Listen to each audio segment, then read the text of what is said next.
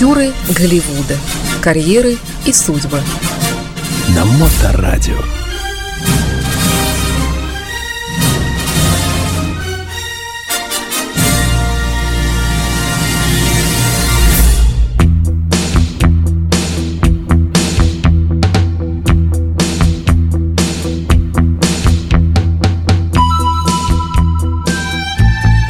Мы вас приветствуем. Вы на волне Моторадио. В эфире программа «Актеры Голливуда» или «Дневной сеанс», как вам удобнее так и называйте. Программа о кино и сериалах в, в исполнении великолепного Ильи Либмана. Илья, здравствуйте. Спасибо за великолепно, спасибо.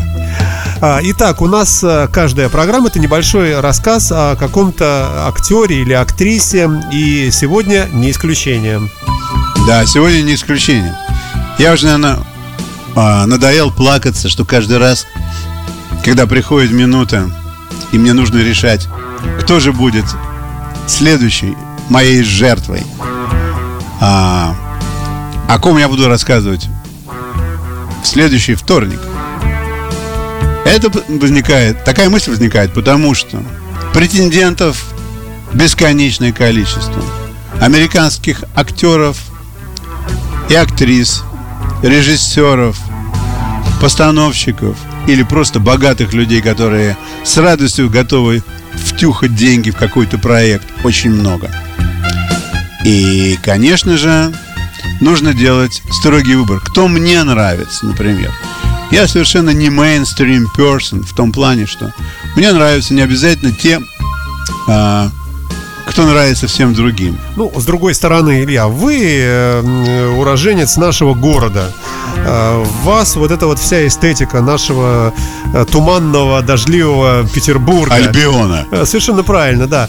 Посему, а так как мы много слушателей именно из нашего города, у нашей радиостанции, у нашего проекта, то, может быть, и совпадение здесь в данном случае... Может быть, есть какая-то chemistry. Да, да. Короче говоря, сидел я сидел и думал – что пора мне пересматривать кое-какие фильмы братьев Коэнов.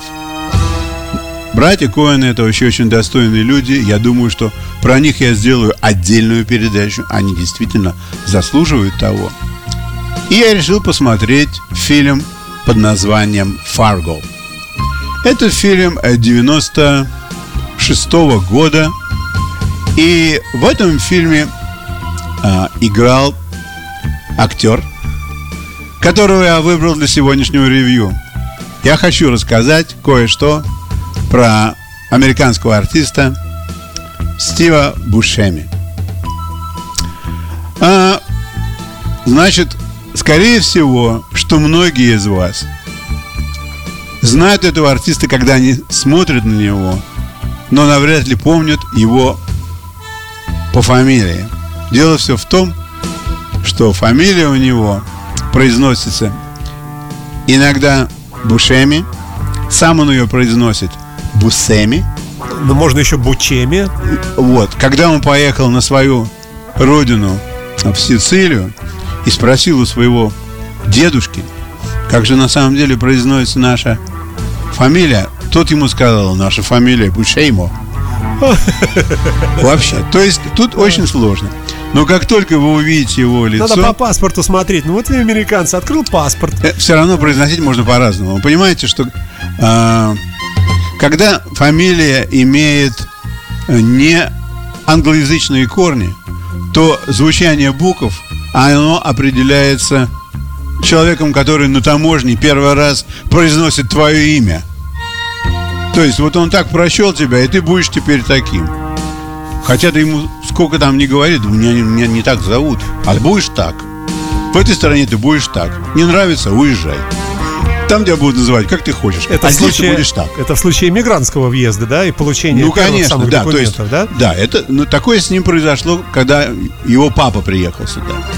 И э, сам-то он, конечно, родился в 57 году э, в Нью-Йорке и жил свою юность и детство в городе Нью-Йорк, в Бруклине.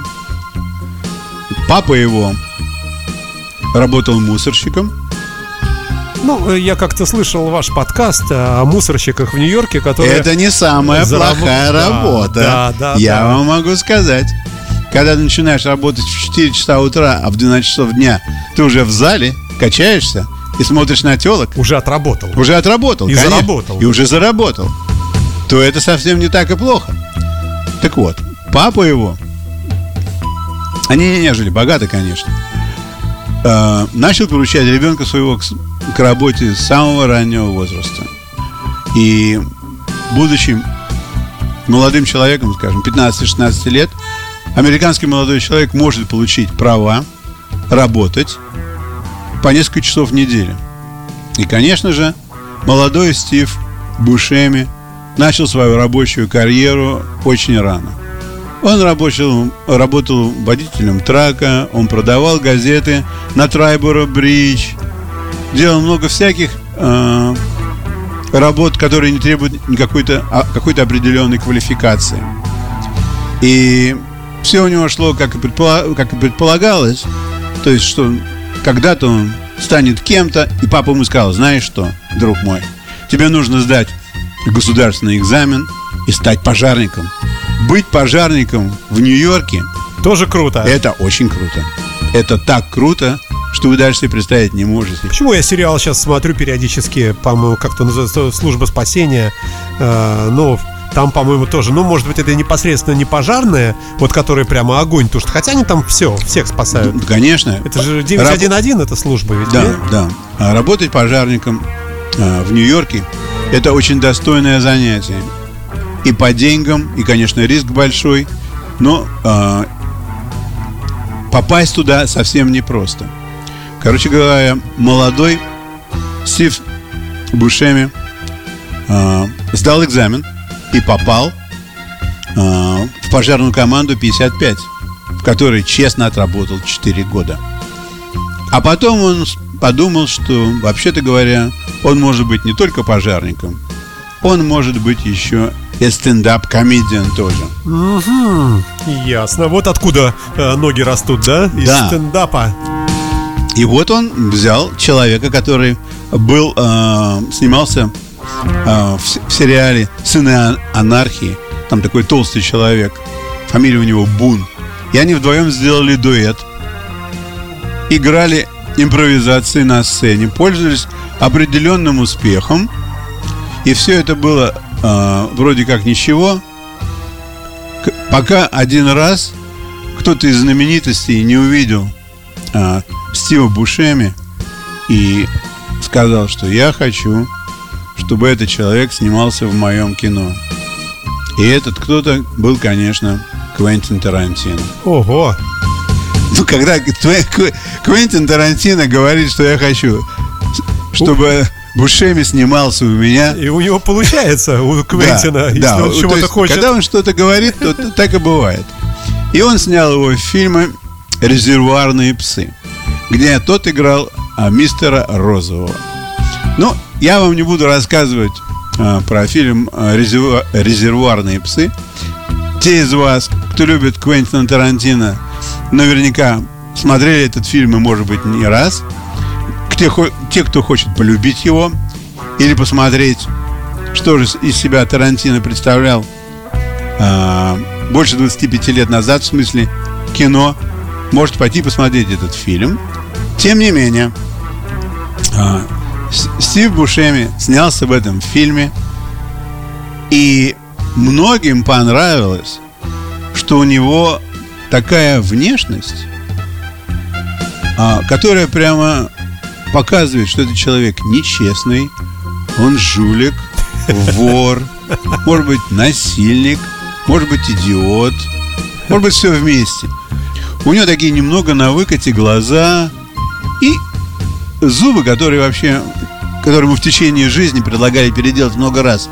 Он говорил, ни в коем случае зубы нельзя трогать, потому что зубы это... Из-за зубов я живу, мне зубы помогают жить. Вы что? Какой переделать? Короче говоря, его заметили братья Коэн, и они засняли его, отсняли его в пяти своих фильмах. Он совершенно великолепно справляется с ролями. С ролями плохишей всяких. Он играет плохишей. Очень хорошо получается у Да, него. Убедительно.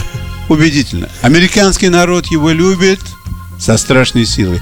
Я когда готовился к этой передаче, я пытался найти какие-нибудь интервью с ним. И что-то у меня ничего так не получалось, пока я не вышел на YouTube. Как только я вышел на YouTube, тут было такое количество интервью. Он выступает на ночных программах. У самых больших знаменитостей его приглашают и спрашивают, как что у него было в жизни. И он говорит, что мне вообще, конечно, в жизни очень повезло. То, то как я выгляжу, это, так сказать, э, Божий дар. Вот. И каждый раз, когда мне попадает сценарий в руки, я э, читаю его и думаю, в какой части фильма я погибну и какой смертью. Да, он постоянно. Да, он погибает постоянно, почти что во всех фильмах. И он сказал, что самая приличная смерть у него была в фильме Клан Сопрано, нет? Нет, в Сопрано ему просто пулю влепили в лоб. Легко как-то. Вот да, это нет, это ему не понравилось. Там у него были разные варианты. Его засаживали в, э, в дерево дробилку, там, где нога -то с носком торчит, его выкидывали с балкона. Много всяких вещей были. Самая хорошая смерть у него была, когда у него был э, сердечный приступ, и его два, друг, два друга сожгли, и он любил природу, и друзьям своим сказал, чтобы они его пепел развеяли над Атлантическим, ну, над Тихим океаном, прошу прощения, действие происходит в Калифорнии. И они собрали его пепел в большую кофейную банку, пошли на какую-то высокую-высокую гору и высыпали этот пепел. Но ветер дунул не в ту я, сторону. Я, вспомню, я помню эту сцену, да-да-да. да. Вот. Но он считает, что это была самая лучшая его смерть. Но вообще-то говоря, по всем признакам э, жизнь у него была непростая. Начать надо с того, что он родился 13 декабря в пятницу. Так? Это так для начала. Хотя, кстати, вот чем люди виноваты? Ну, ну что календарь? Он ничего не может на что поделать. Относительная вещь. Но... Другая вещь, такая тоже очень интересная, что он э, попал два раза в транспортный акцидент. Один раз в обычную, с обычной машиной, другой раз с автобусом. Когда он попал с обычной машиной, он долго лечился. Когда он попал с автобусом, все были просто царапины. Но когда он попал с автобусом, ему дали столько денег, что он смог пойти... Купить автобус. Нет, он смог пойти и закончить учебное заведение, курсы Страсберга для артистов, кино и театра. Это стоит немалые деньги. Иначе бы у него ничего не получилось. Только закончив такие курсы, у него появилась достаточно квалификации, чтобы играть Э, более квалифицированным. А, что еще нужно сказать про него? Что иногда он попадал в истории. Вот, например, он когда снимался в одном из фильмов, они поздновато кончили сниматься, и он был на съемках со своим э, со своим другом и еще с одним человеком, знаменитым Винсом Воном, красавцем, гигантом. И там что-то в кабаке не заладилось, завязалась драка. Он к этой драке никакого отношения не имел, но тем не менее, поскольку, поскольку все были кругом пьяны, ему э, нож, перочинным ножом попало по лицу. Ух ты. Да. Ну, как человек приличный, он, конечно, не стал возникать на этот счет, не стал судить человека. И все обошлось.